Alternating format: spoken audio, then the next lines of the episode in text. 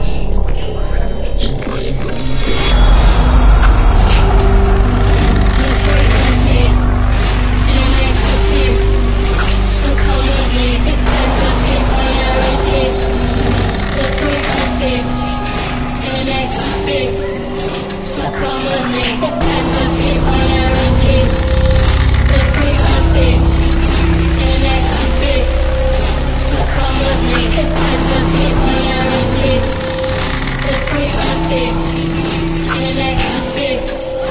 So come with me.